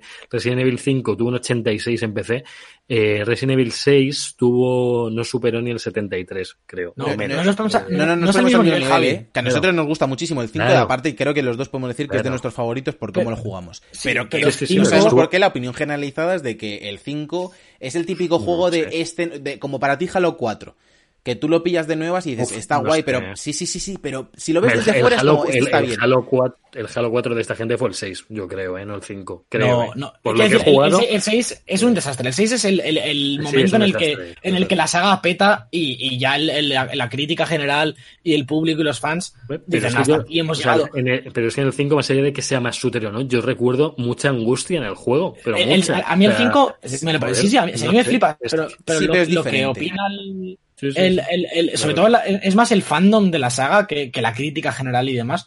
Eh, venimos de una serie de Resident Evil eh, muy survival horror, el 4, que es el que pasó al shooter, digamos, porque el 4 es un shooter, mm, tercera persona. Eh, es un, juego alabadísimo por, el fandom de... Ojo que también tiene muchas críticas, ¿eh? El 4, que hay mucha gente que era como, ya me han tocado la cámara fija y escenarios pre-renderizados y me han tocado mi, la patata. O sea, mi, mi Resident ya se ha ido para no volver. Y el, 5, lo que yo creo que pasa un poco es que es un lavado de cara muy grande también, del 4 al 5 otra vez. Eh, cambia también de, de, a nivel historia, se va un poco, se va a África, ese, ese Uroboros que nunca había aparecido antes. Y, y, parece que se recibe también. A mí es de mis favoritos, por eso, porque también lo jugué en cooperativo con Sergio, uno de los primeros que jugamos de, de esa manera que de hecho en algún momento llegará yo creo a nuestro canal de Twitch de, de nuevo porque le tenemos ganas. Estaba mirando las, las, notazas que tuvo Resident Evil 4 en GameCube y Play 2, que fue cuando salió, cuando tenía, tuvo un 96 en Metacritic. que Resident Evil 4. Fue una locura. O sea, de hecho, este, este Resident Evil 3, que no me voy a meter ya con cómo sea un remake o no, eh, en Metacritic lleva un 80. O sea, que, estará bien y estará, tendrá puntos muy buenos, pero el 5 y el 4 y 5 le dan por todos lados a nivel notas. Ya a nivel percepciones ya cambian de muchas formas. Yo el Resident Evil 3 antiguo no sé qué tal fue. O sea, no Sergio lo jugó, yo no tengo ni idea. No, yo no, yo no lo jugué en el día. Yo primero vi a mi padre, ah, luego lo he jugado yo y luego lo he rejugado eh, hace como eso, lo que decía antes, 4 o 5 años. Sí. Pero que no, me refiero, que es, es que son juegos que que la, mm, el momento distorsiona la opinión que se tiene sobre ellos. Es así de Pero fíjate, Javi, hablando, hablando de notas, por ponernos un poco en contexto lo que hablamos, Halo 4 tiene un 87 en Metacritic. Bueno, sí. Claro, es que, es que no puedes ponerte en contexto de las notas, porque al final estamos hablando mucho más de la opinión del público, y no solo en el momento del, lanzamiento, sino a lo largo de los años. y aparte, aparte que hay, hay, hay sagas con las que se tiene la piel muy fina, tío, porque me estaba viendo hace poco el... Eh, ayer lo estaba viendo, el like dislike este de Eurogamer, y le sacan una tarjeta amarilla al punto rojo de la mira Ah, del sí, Resident sí. Evil 3, tío, que dicen, no, es que es un. PNG muy cutre, me refiero, es un, es, o sea, es un, es un punto, es un mini punto rojo que sale cuando apuntas. Y le están metiendo como cinco minutos cizaña de, es que es un PNG muy cutre, pero, a ver, ¿qué, qué querías con un punto rojo? ¿Una, una sonrisita en medio o algo? Que, Claro. hay, hay franquicias con las que se tiene la, la piel muy fina y yo estoy bastante contento, co- eh, lo decíamos en las noticias, con el desarrollo que está teniendo Resident Evil, de retomar lo antiguo bien, de continuar hacia adelante, con innovando, aprendiendo de cómo ha evolucionado el género de terror, de cómo lo pueden aplicar ellos a su fórmula, y me parece que el 7 es muy buen juego de terror de esta generación. Si vemos, por ejemplo, Outlast, eh, Amnesia y todo este tipo de juegos, y me parece que los antiguos eran muy buenos en los suyos y que la forma que han tenido de adaptarlos es realmente buena. Y Siguiendo, sobre, sobre todo, el, Sí, bueno. Espera, ya, ya acabo. Siguiendo este mismo camino, ¿habrá, resi- ¿habrá remake de Resident Evil 4 también? Es ¿O que, el ya 4, es que el 4 es bastante... O sea, es que el 4 lo- es como este, por así decirlo. Si pones el 4 en HD, Sí. 4K y cambias los modelos a alta resolución, es perfectamente jugable hoy en día, ¿sabes? Ya. Sí, no es que tenía jugabilidad muy buena. Yo recuerdo mi colega, el de los Tales, es, se habrá pasado como 15 veces el 4 y le he visto jugarlo mil veces. Aparte y está en es Play que 4. y era 4, 5 genial. y 6 se pueden Sí. comprar en Play 4. Cierto, cierto, es verdad. Están como remasters. El ¿no? que tienen, Están- tienen que, rema- eh, que remasterizar, o sea, que remakear, que rehacer, vamos. sí. El, Sí. el 1, que tienen El el. GameCube, pero es que sigue teniendo controles de tanque y demás. El 0 y el Code Verónica, en mi opinión. Cold Verónica, O sea, sí. o sea, empezaron con el 2 y el 3 y se han dejado los, Claro, los a ver. primeros. La, la historia es que el Resident Evil 1 y 0 están remasterizados en GameCube y Mm. ese port de GameCube ha ido saltando a Play 3 y Play 4. Está en Play Ah, 4. está en Play ¿no? 4 y lo se puede, con el Plus. Se puede Ya. jugar. Claro, se Mira, puede jugar. Plus. Sí, sí, Pero, sí. pero es un control de tanque, es un juego de GameCube al fin y al cabo, se ve guay, se Es ve antiguo, 1080 es y tal. juego antiguo. pero es un Era juego de antiguo. esto, eran estos que tenías que girar la cámara y el muñequito Sí. una vez a un lado y luego para el otro. Ya. Sí.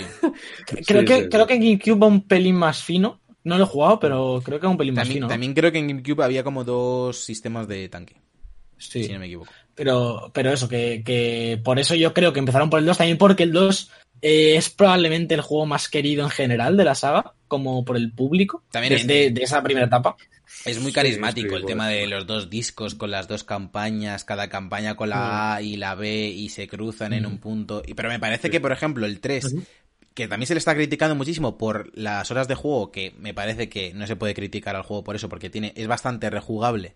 Y aparte, eh, es que si lo haces mucho más largo, un juego de estas características, te agobia de más. O sea, es un juego que, que te lo Sí. pasas bien, pero sobre todo te lo pasas bien a posteriori. Es un poco como el Dark Souls. Es como muy satisfactorio cuando te lo pasas, cuando encuentras una máquina de escribir y demás, pero durante hay mucho agobio, obviamente. Porque Claro. no tienes munición en ocasiones, porque no te puedes curar, porque tienes que cruzar eh, hacia la comisaría y hay tres zombies y tienes al Nemesis detrás. Entonces, ¿qué dices? ¿Qué, qué hago? Entonces, si lo alargas a un juego de 12, 15 horas, mm, en mi opinión, pierde el propósito. Que es Sí. agobiar mucho rato, poco tiempo, que te lo pases bien. Y aparte, que el que, que el que me diga que se le ha hecho corto es que no ha sufrido lo suficiente que se ponga el nivel siguiente de dificultad. Por cierto, quiero abrir un coco aquí distinto. Coco. Eh, ¿Puede ser que en los Resident Evil les guste mucho lo que es el juego por pareja? O sea, siempre Sí, hay una sí, pareja sí, sí. del prota, salvo en el 4 que está Leon solo, absolutamente casi. No, está. Ada. No, está Ada, está Ada. Sí, pero sí, pero Ada salía por ahí de vez en cuando, tío. Como en ese Carlos. salía- Por así decirlo. Claro, aunque esté lo es que que esté. ca- Y a Ada también la controlas en un punto, en el 4. Al final Sí, del juego, al final sí. del juego. Sí, pero Y luego no hay, una, hay un DLC que es solo de Ada. Sí. Que en el 5, en el 6, en el 2, en el 3. Entonces hay sus parejitas. En el 1 y en el 2, En- no, en- en el 0 y 1, no sé. En el 1 está Jill, Sí. el pero, pero igual, ¿se puede jugar con Jill el 1? Es que no me Sí, acuerdo, con tío. Jill sí, o ¿no? con Chris. Sí. Es decir, puedes jugar con los dos, Mm. pero te pasa lo mismo que en el 2, se cruzan en algunos puntos y demás. Luego el- está el 3, que controlas a los dos alternadamente, digamos, pero mucho menos a Carlos, es casi todo el rato a Jill. Jill. Sí. En el 4 tienes lo mismo, tienes a Leon y de vez en cuando aparece Ida y al final creo que la, eso, si no recuerdo mal, la controlas. El 5 otra vez volvemos a- al concepto de Chris y Shiva que van juntos, en este caso todo el rato, y sí que es cooperat- cooperativo, como ya sabemos. Sí, sí, sí. Lo- luego el 6, eh, sí que es verdad que también explotó las tres parejas, porque salían, eh, eh, ¿no eran cuatro? ¿Eran tres? 4, ¿no? Creo. Eh, igual Cuatro. ¿no? Eran- estaba la del hijo de Wesker, estaba la de Leon y estaba La la de Chris. Chris. Sí, eran Eh, tres, tres, eran tres. tres, Sí. tres. No lo sé. Eran Que por, cierto, Chris- que por cierto, yo me pasé la, la, la de Lío, me la pasé con dos personas distintas, con mi colega Leo Stills y otro. Creo que no ha habido jefe que haya tragado más balas que el jefe de la, de la esta de Leon, tío. Un- era un bicho dinosaurio que se transformaba en 200 cosas en la pelea. Una pelea larguísima además y chupaba de balas el bicho, que no había ninguna gracia. O sea, el juego era, no sé, es que ni siquiera, ni siquiera un shooter, no era ni divertido como shooter, tío. O sea, intentaron hacer algo muy, muy malo. Yo, yo solo me pasé, me lo compré con muchísimas ganas porque, ya digo, el 5, el 5 me gusta mucho. Y jugué una campaña y media, creo. Yo igual. no, me- yo no me me jugué ni las tres. No me jugué ni las tres. yo me hice Leon y luego la de Wesker. Me la parece que Wesker estaba dopado do- totalmente. Y luego ibas con la chica, que era todo lo contrario, porque iba con una chica como más endeble. Pero es que el Wesker iba dando patadas ninja a los, a Sí, los es zombies. Es que verdad. estaba, y tenía más vida, más fuerza. Es que era, no, es el hijo de Wesker. Bueno, vale. ¿Y de dónde ha salido el hijo de Wesker? No sé si Es lo verdad. justifican en algún juego, pero Yo creo que se No sé. justifica en ese, ¿no? En el 6 propio. Yo Sí, sí, creo que sí. Es Pero que no me lo- no me lo pasé, como no hemos llegado hasta ahí. Es que nadie se ha pasado las tres campañas, yo creo, tío. Es que ni por los trofeos, o sea. Yo sí me lo pasaría ahora, ¿eh? Lo que pasa es que nunca, lo- ¿Sí? nunca me lo compré. Pero ahora, ahora después de este sí me han dado Es ganas. no- no- no- nos, lo, nos lo pillamos en PC por Nine, nos lo hacemos en directo un día, ¿eh? Por, Déjate, por cierto, ha, que Tengo más dicho. juegos sin jugar que... bueno, es que sí, se, se ha hecho un calendario de, de, de aquí a 10 años. Nos ha comentado Kiku en, aquí en el chat de Twitch que cuál es nuestro o vuestro personaje favorito de la saga de Resident. Por si lo queréis comentar. Yo, yo Leon, lo tengo clarísimo. Yo tengo especial cariño a, a 2 y Resident Evil 4. También por este cariño que le tengo al 2. Y Leon me encanta como personaje. Chris, pero el. Chris Mazao del 5 también me gusta mucho. Joder, el climazo del 5 mola. Sí, se lo han cargado. Ese hombre ya no existe en el, en el lore. A mí me gusta mucho Jill, precisamente. Eh. Me gusta también, o sea, suelo jugar siempre con los personajes femeninos, si es posible, no, no sé por qué. Me gustan más que Sí. los mazaos sin, sin más. Y Claire me gusta bastante, pero me, me gusta más el desarrollo que tiene luego Jill del tema de que mm, eh, se tira con Wesker y él le infecta y se convierte como una esclava suya, pero luego intenta sacar el virus. O sea, me gusta más el desarrollo que tiene, me parece más complejo que, que Claire. Y me gustan más los femeninos de esta saga. Por cierto, el personaje favorito de Kiku es eh, Rebecca Chambers. No lo he dicho. Pero Sí, que, bueno. como comenta él, es poco jugable, por así decirlo, entonces Mm. no es mm, eh, muy famosa, pero él dice que ha, que ha estado viendo bastante de ella en los libros y que yo personalmente no los, no los he leído, no sé si tú Alberto has leído algún libro. Yo me leí el primero, primero el que es como el Resident Evil 0 realmente, que es el primer libro, y me gustó bastante, solo que no seguí, me los tengo que, me los tengo que leer. Pues le, le daremos un ojo, porque si profundiza más en los personajes seguro que está bien. Es un juego que, que tiene mucho más lore que lo que es jugable. Y, es un- y precisamente eso hace que leer los documentos y eso sea entretenido dentro del juego, porque la, historia está bien. Y más si la ves ahora en coronavirus, que está todo el rato, eh, tengo una cura para el virus, pero no sé qué, no sé cuánto. Sí, sí. Yo, yo lo tenía en el streaming todo el rato en, en- en la boca el coronavirus, en plan de, es que es, que es como muy uno uno, ¿eh? Toda la situación de, de la infección, de las curas, de las vacunas, del estado de alarma. Es muy y loco. yo, y yo que no, que no me pasa, o sea, me he pasado varios, pero no tengo tanta experiencia de Resident, pero a mí Leon me parece como el típico personaje de anime este que está, que va de sobrado siempre y me encanta. O sea, mola, mola, es el tío, es el Sasuke de, de Leon. Dispara y se queda así con la pistola rollo. Pensabas que me habías matado, eh. Bueno, Y bueno, eh, no hemos hablado, yo quería comentar su apartado sonoro, ¿qué tal? Eh, Apartado sonoro, efectos, eh, bien. eh, música, bien, bien, bien. sí. La música... Se parece al ori- no. Sí, la música la han rehecho y demás. Está bien, Sí. correcto. Tampoco Bueno. es, tampoco Sí, no- es no nada del otro destaca, mundo. ¿no? No, no, no. Vale, vale, Vale. vale, vale. Pues aquí cerramos el juego de la semana y nos vamos a hablar de lo que hemos estado jugando en esta cuarentena en la cuarentenita rica.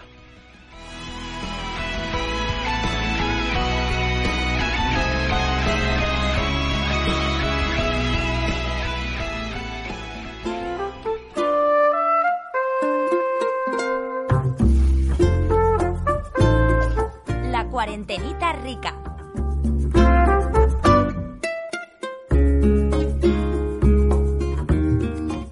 Ya estamos aquí en la cuarentenita rica, donde vamos a comentar un poco lo que hemos estado jugando últimamente. Eh, Javi, si te parece, empieza tú, que has sido el que menos ha hablado en este análisis. Sí, no lo siento, yo me, me habría gustado más, ya en otro hablaré más, Es pero...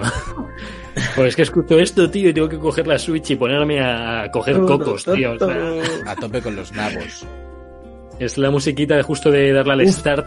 Te- y- Terrible semana de nabos esta, ¿eh? Terrible. Sí, la de los nabos, eh, bueno, los que no lo que son los nabos, A ver mañana. Son malos tiempos Sí, para porque- los nabos, ¿eh?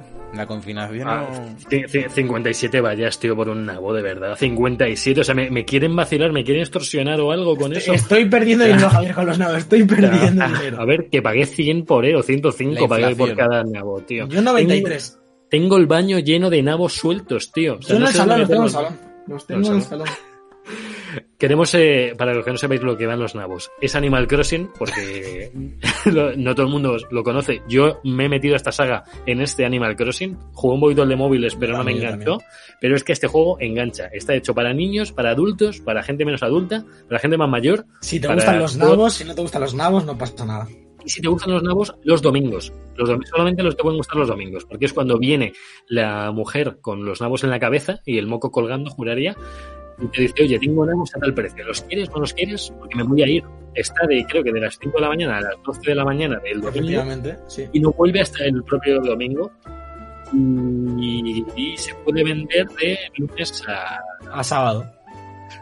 Sí, ¿no? Y el domingo no te compraban nabos. No, no te- el domingo no te compran. Yo lo que he leído es que los precios solo suben de Sí. lunes a viernes, a jueves. Luego el viernes siempre bajan. Bueno, más bajo que lo que me ha bajado el, lu- eh, hoy, que lo tenía 57 vallas, no me va a bajar. O sea, mm, tenemos ahí un grupo de 7 8 personas en los que por lo menos tenemos dos cambios horarios al día y tenemos dos posibilidades de vallas. O sea, y todo esto está, o sea, de nabos, todo está estudiado, todo está estudiado. No podemos dejar al azar los nabos, chicos. Porque se gana mucha Te pagan la hipoteca con los nabos. hay, hay, hay una página una página web que la voy a buscar y la voy a poner en el chat de Twitch, que si tú le pones el precio al que compras los nabos el domingo, que vamos, al que los venden en tu isla, y, y vas poniendo los, los precios de cada día, de mañana y tarde, te hace el cálculo de entre cuánto y cuánto dinero te los puede vender cada día. A mí, por lo que yo le puse, los puse un poco de memoria, pero creo que los puse todos, se supone que mañana, Ah, no sé si por la mañana o por la tarde, los tengo a- los puedo tener a 600.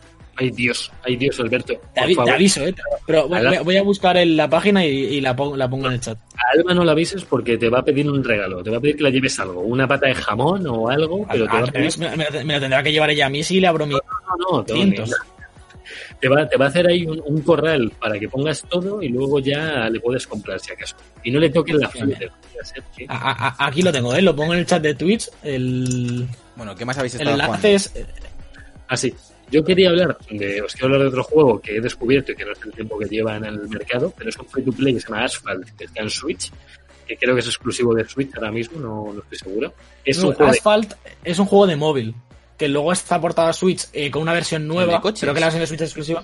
Pero Asphalt es, es de... Es El- primigenio de, de El que, móviles. se, el que se hacen siempre los test de cómo van los móviles de potencia Claro. gráfica y eso. Se hace siempre en el asfalto. Lo he visto, lo he visto puesto en algún móvil ahí en la FNAC y tal, y, lo, eh, y no sabía que era este. Pues está en Switch, eh, una versión mucho más grande, puedo imaginar, o la misma, pero con mejores gráficos. Es free to play, puedes jugar desde el principio, tienes el modo historia desde solamente al comienzo, solamente puedes jugar carreras. Según avanzas y según vas ganando carreras o vas quedando entre los tres primeros, dependiendo del reto que te ponga para desbloquear la siguiente, puedes desbloquear pantalla partida hasta cuatro personas en una misma consola, que me parece genial. Un free to play con pantalla partida cuatro me, me parece, vamos. Luego puedes desbloquear, hacerte tu propio clan o unirte a otro, según vas jugando. Y según juegas un poquito más, juegas, puedes jugar multijugador contra otra gente o con gente del clan tú contra otra gente. Todo esto desbloqueando coches que van por rarezas de, de la D a la S, pues como es en los rangos que nos gustan de, de cartas o de D, Sí. C, E, A, S. Y hay cochazos que todos están con licencias, además, que yo lo vi, digo, tío, está aquí BMW, está Lamborghini, está... Tiene todas las licencias de coches deportivos, por así decirlo. Entonces. Eh, y mogollón, mogollón de coches. hay sobres, lo han metido en una especie, no debe decir Ultimate Team, pero va por sobres y piezas. Por ejemplo, yo que sé, un Lamborghini Gallardo, que es muy tocho, se compone de 60 piezas y te tienen que salir 60 piezas de sobre del Lamborghini, del Lamborghini Gallardo, por ejemplo. Como es free to play, te da la, te dejan comprar todo lo que tú quieras. Puedes eh, pues comprar sobres con dinero o No, yo son lo, lo respeto porque es un juego gratis y pueden hacer lo que quieran. Con... Se puede jugar perfectamente sin pagar absolutamente nada, por lo que estoy viendo. O sea. Eh, yo os lo recomiendo que lo probéis aunque sea, porque es eh, quitando Mario Kart, quitando el Crash, me parece de los mejores juegos de coches que le han metido a la Switch. Lo, dijimos- muy dijiste la temporada, y la temporada pasada, el programa pasado, que no había juegos de coches para Switch. Justo, justo lo, y justo vi esto. Y me lo recordó Guille, que nos está en el chat por ahí, que se habrá metido, está escuchándonos. Está muy viciado además Guille, le está molando un montón. Y es que otra de las cosas que me ha enganchado, y no es que sea arcade, que lo es, es bastante arcade, es que tiene, lo, ¿os acordáis de los golpes de los Burnout? Que Sí, ibas por más Sí. rápido y tal. En esto, cuando te metes el turbo y tienes algunos cerca, lo revientas y sale por ahí volando muy lejos. Entonces le han metido ese Burnout y esa carrera más arcade a un juego que, que le pega muy bien. Hay saltos por rampas también, que hacen piruetas, que, no sé, una jugabilidad que no es Forza, no es Most Wanted, no es Need for Speed, pero está muy bien para hacer un juego gratis. Yo lo recomiendo a todos los que estén por ahí, no les quiero hacer publicidad, pero está bien que en Switch haya juegos de coches que muelen. que Tiene potencia, además se ve muy bien. Dice, dice el gran Ojete Games eh, que si juegas este último Asphalt en Switch, que te regalan cosas, además. No sabemos si es para la versión de móvil o Pues- para el propio Switch, así que... No lo sé. Yo he visto que cada, cada día te regalan un sobre, luego en el clan, eh, tu propio clan va desbloqueando cosas o, de- o premios, según juegas, vas desbloqueando y se comparte entre todos los miembros. Pues si os lo jugáis y llegáis a lo del clan, ya os mandaré el clan que tenemos por ahí, Guille y yo, para que os metáis, o, o si me quiere meter alguien aquí de, de chat, pues ya lo, luego lo escribo. Así que nada, eso era mi, mi aporte este. Ah, o- Ojete sí. Games nos dice que es Víctor, de que hizo la review del Mortal Kombat 11 con nosotros, amigo de Javi. Lo de GT Games, tío, no, no lo había pillado. Grande, grande Víctor.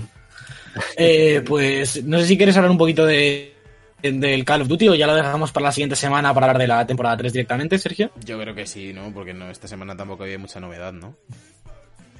Pues si os parece, ahora que estamos en la cuarentenita rica, aprovechamos para hacer un. Antes de pasar a los jueguicos y demás.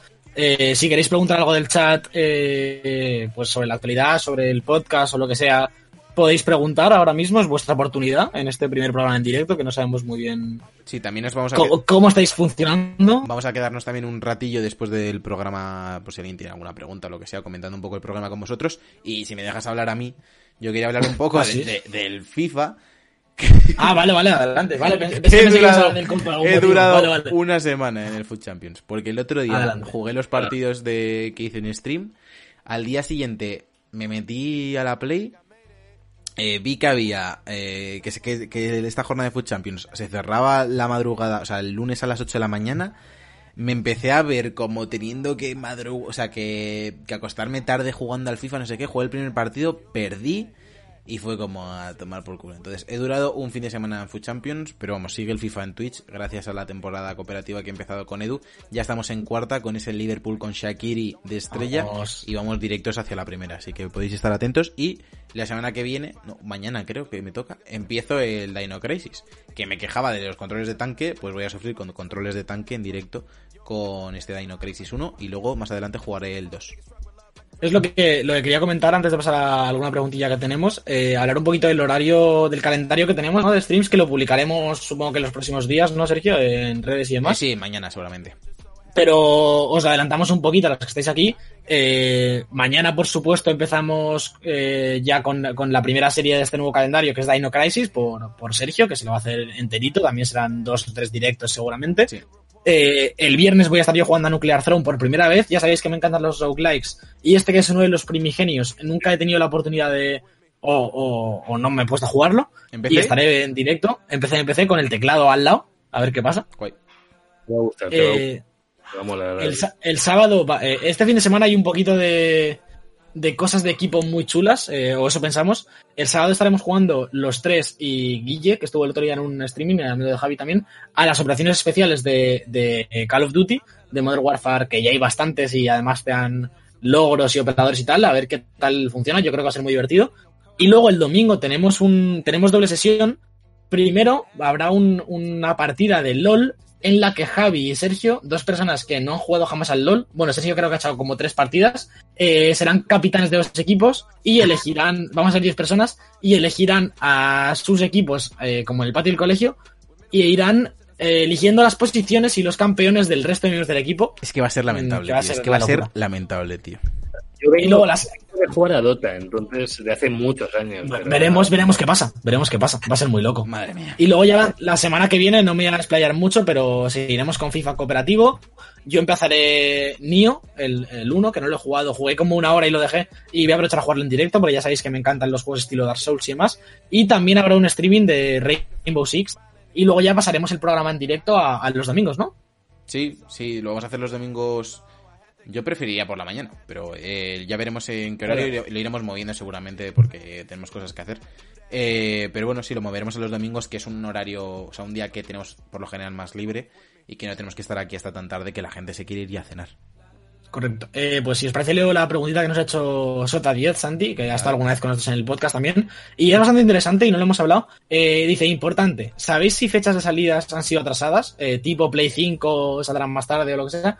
Eh, no se ha dicho nada todavía, pero está en el aire. No sabemos qué va a pasar con la nueva generación. A ver, huele a que se te va a tener que retrasar algo, porque va- Claro.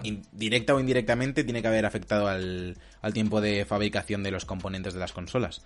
Mm, posiblemente no afecte mucho ya en el tema de distribución porque es más adelante, pero puede ser que se mueva un poco la fecha, no hay nada confirmado oficialmente. Efectivamente. Yo, yo personalmente creo que no van a salir en Navidad. Eh, pero tampoco lo tengo muy claro porque sí que entiendo que quieran forzar a, a llegar por, por razones obvias, ¿no? Porque Navidad es una buena época. No creo que vayan a querer esperar un año entero para lanzar la generación nueva. Entonces es muy complicado esto. Sí. Bueno, pues si no hay más preguntas, chicos, nos vamos a analizar los lanzamientos más destacados de la próxima semana en los jueguicos.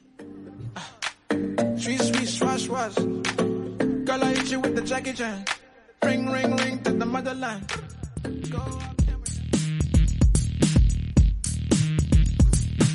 Los jueguicos.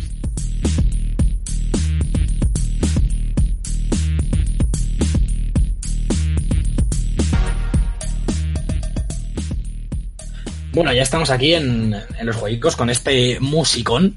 Ahí Hotline Miami. super- de Hotline Miami porque empezamos ya este miércoles 8 de abril. Eh, justo hoy que estamos emitiendo esto en directo, sale la colección de Hotline Miami para Xbox One. Creo que es la única plataforma que falta por seguir esta colección ya. Y, ahí está. Eh, viernes 10 de abril, eh, uno de los lanzamientos del año. Mucha gente lo tiene ya, ya se ha visto en directo, ya han ido llegando, que si sí, que si no. Final Fantasy VII Remake, eh, bastantes buenas notas está recibiendo, parece, parece pepinazo. No sé si alguno eh, tenéis interés en jugarlo o, o lo vais a dejar para más tarde o, o no, ni siquiera os interesa. Mm, ¿Cuál era, Alberto? Final, Final Fantasy VII Remake, eh, por ejemplo. Me, me he quedado, me he quedado en blanco. Pues yo a lo mejor se lo robo en algún momento a algún, a algún colega que lo tenga, pero así a corto plazo, no. A corto plazo. ¿Tú, Sergio? Sergio se ha ido. Sergio. Sergio, Sergio. Sergio huye. Sergio, la pregunta es Ah, en ah, bueno, ¿eh? Eh, ta- tampoco hay mucho más. Continuamos con el, con el martes 14 de, de abril. Bueno, es que, es que el- habremos grabado podcast ya, es que no, no, no puedo seguir. Eh, hemos vuelto a caer en el, en el desierto, Javier. No, no puede ser. Bueno, es que el desierto viene eh, provocado por el coronavirus también, porque estaría de las sofas ya ahí casi ya ahí en mayo. uf, Bueno, pero de las, de las tofas se ha retrasado. Sí, sí, lo sé, lo sé, que por eso te digo que digo que se ha retrasado, se han retrasado juegazos que iban a salir en no mucho. Y por cierto, se viene un juegazo que ahora mismo no me acuerdo de la fecha, que no sé si lo habéis visto, se llama para Switch, exclusivo, se llama Ninjala, por favor. Sí, lo, lo hablamos la semana pasada, Javi. Hay que volver a hablarlo, estos lanzamientos, no sé exactamente cuándo sale. Lo que, Eh, sí, era para mayo, era, era para mayo. 27 de mayo, bueno. eh. Atento a esto, ¿vale? Que estamos en abril, pero atento, ¿eh? Atento que, que va a llegar. Pues poquita cosa, no sé si, si dejarlo aquí porque imagino que viene grabaremos, ya que estamos metidos en este rollo de estar encerrados en casa, entonces no voy a continuar con los lanzamientos. Eh, eso, el Final Fantasy VII, que, que tampoco es poca cosa, ¿eh? No, yo tengo, e intentaría yo meter, mi colega el de los Tales eh, le está metiendo cera gorda al Final 7, no sé llevar ya 50 horas. Entonces, eh, si puedo, le traigo por Discord, ¿vale? Le, le Sí, intento traer. Por mí, porque genial. No ha venido nunca, es mi colega desde hace 20 años o más y tiene que, tiene que venir algún día al programa. Así Sergio, ¿te preparas otro overlay para la semana que viene? Eh, por supuesto, si tengo aquí todo el día para hacer aquí de 4, de 5, a que sí, Javier, hombre, venga, va para adelante, vámonos. Solo trabaja Alberto, tío, el resto no Sí, nos sí, no, soy soy la única persona que trabaja de España. De España. No, no, nadie dice nada, Javier, no.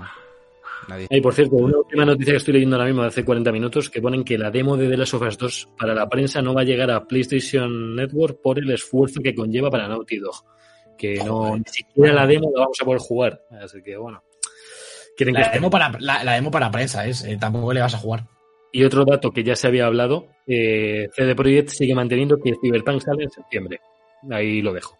Por favor. Te- Tenían que haberlo adelantado ahora y dárnoslo en cuarentena ya, hombre. Cyberpunk. Uf, madre mía. Pues nada, con esto y un bizcocho, eh, nos vamos a ir a despedir el programa que, que la gente se quiere cenar, como decía Sergio. Por supuesto.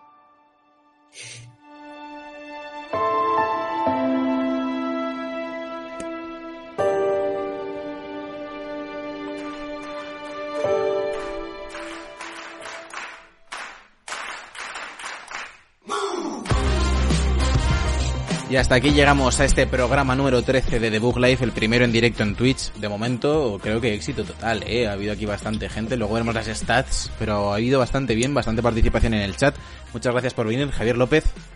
Bueno, muchas gracias por esta idea que llevamos tiempo con ella de hacerlo en Twitch, que no, no, no, la cuarentena ha provocado que, que tenga que venir más gente a vernos, porque es que no, no puede ser solo iVoox, tiene que ser que nos vean nuestros caretos, que nos escuchen, que nos vean, que vean cómo nos movemos delante de, de- de la cámara, porque yo me muevo mucho, pero estado bien, me gusta. Muchas gracias a ti también, Alberto Blanco, como siempre.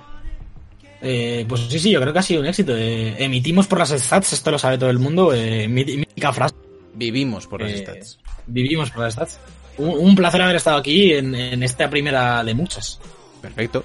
Pues Bueno. como siempre, re- seguidnos en todas nuestras redes sociales, eh, obviamente en twitch.com, no, twitch.tv barra baja debug barra baja, no, barra debug barra baja, la tío, demasiadas barras. Eh, luego también os podéis seguir en Instagram, Twitter, Facebook, como siempre, y escuchar el podcast en diferido en Spotify, iBox, Apple Podcast y Google Podcast, chicos. Nos quedamos ahora cinco minutitos rápidamente para comentar un poco este final de podcast. Y yo soy Sergio Cerquira y nos vemos la semana que viene con más debug. Como siempre, chao. Adiós.